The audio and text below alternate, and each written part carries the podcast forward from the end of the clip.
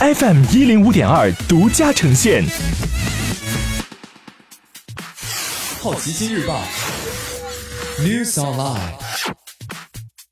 本节目由好奇心日报和喜马拉雅联合出品。今天涉及到的关键词有短视频、苹果、百度、乘用车以及微信和支付宝。首先关注到的是一组娱乐新闻。中国网络视听节目服务协会一月九号正式发布《网络短视频平台管理规范》和《网络短视频内容审核标准细则》一百条。规范明确，网络短视频平台应当积极引入主流新闻媒体和党政军机关团体等机构开设账户，提高正面优质短视频内容供给。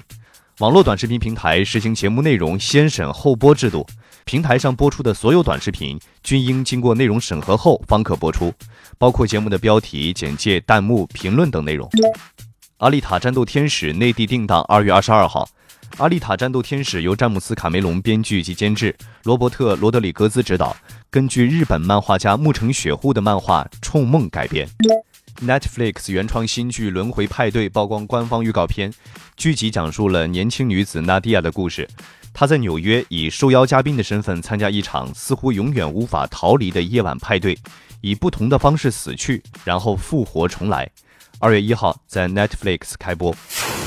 接下来关注到的是大公司头条，微信公布最新数据，微信月活跃用户数量已经达到了十点八二五亿，小程序服务用户超过一千亿人次。张小龙在演讲中称，每天有七点五亿用户进入朋友圈，一亿用户使用了朋友圈三天可见的功能，用户平均每天在朋友圈花费三十分钟时间。苹果计划削减 iPhone 今年第一季度产能百分之十，包括 10s、10s Max 和 Ten 二机型。整个 iPhone 在今年第一季度的产能目标从四千七百到四千八百万降低到四千到四千三百万。另外，iPhone 在中国市场开始降价。包括 iPhone 八、iPhone 八 Plus、iPhone Ten、iPhone Ten 二以及 iPhone Ten S、iPhone Ten S Max，其中 iPhone Ten 二降价幅度最大，渠道价下降四百五十元，目前售价为五千二百五十元。中国乘用车市场二十八年来第一次下滑。根据中国乘联会的报告，二零一八年中国乘用车零售销量两千二百七十二万辆，同比减少百分之六。去年十二月，乘用车零售销量二百二十六万辆，同比减少百分之十九。百度可能成为二零一九年央视春晚独家红包互动合作伙伴。腾讯科技引用百度代理公司消息称，百度拿下二零一九年央视春晚红包互动权，交易金额、互动形式尚不明确。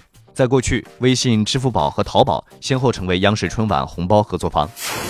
今天你不能错过的其他新闻有：支付宝宣布全球用户数超过十亿；亚马逊 CEO 杰夫·贝索斯离婚。他的妻子有可能获得贝索斯一千三百七十亿美元身家的一半。DC 漫画《超人红色之子》有望拍成下一部异世界题材的 DC 动画电影。万科五百五十一亿收购广信房产资产包完成交割。国歌法香港立法草案出炉，不尊重国歌将被定罪。京东与药店合作京东联盟药房。中国批准引进五种新的农业转基因食品。小米集团任命前金立总裁卢伟冰担任副总裁兼红米品牌总经理。以上就是今天好奇心日报 News Online 的全部内容，也欢迎你把刚才的收获告诉周围的朋友。好奇心日报 App 高颜值新闻媒体，让好奇驱动你的世界。我是杨征，下次见。